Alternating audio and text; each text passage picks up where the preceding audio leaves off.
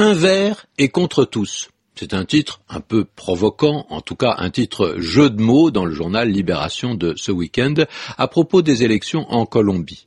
Antanas Mokus est en effet le candidat du parti écologiste. Il est vert et il est bien placé. Est-ce qu'il s'oppose à tous les autres candidats pour qu'on puisse dire un vert et contre tous? Bon, S'opposer aux autres, c'est le jeu d'une élection, mais le titre de journal s'amuse. Un vert et contre tous, ça évoque une autre formule courante envers et contre tous. Et Damiana Teodosiewicz euh, nous écrit pour nous demander la signification de cette tournure un peu toute faite.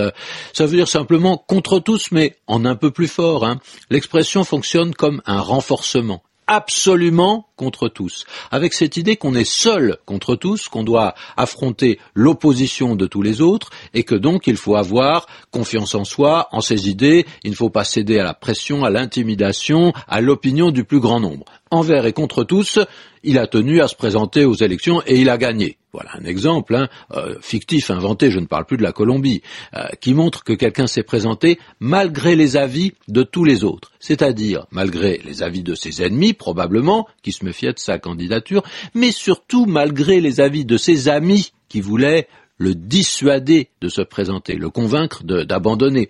Et c'est bien le sens de cette formule intensive et forte qui précise qu'on s'adresse à ceux qu'on attend, mais euh, aussi à ceux qu'on n'attend pas. Alors pourquoi envers et pas simplement contre tous? Envers, ça signifie à l'égard d'eux, vis-à-vis d'eux, hein, j'ai une dette envers Jojo, ça veut dire que je dois quelque chose à Jojo. Le sens de envers n'est ni positif ni négatif, à l'inverse du mot contre qui évoque bien une opposition. Mais dans envers et contre tous, il sert de renforcement inattendu.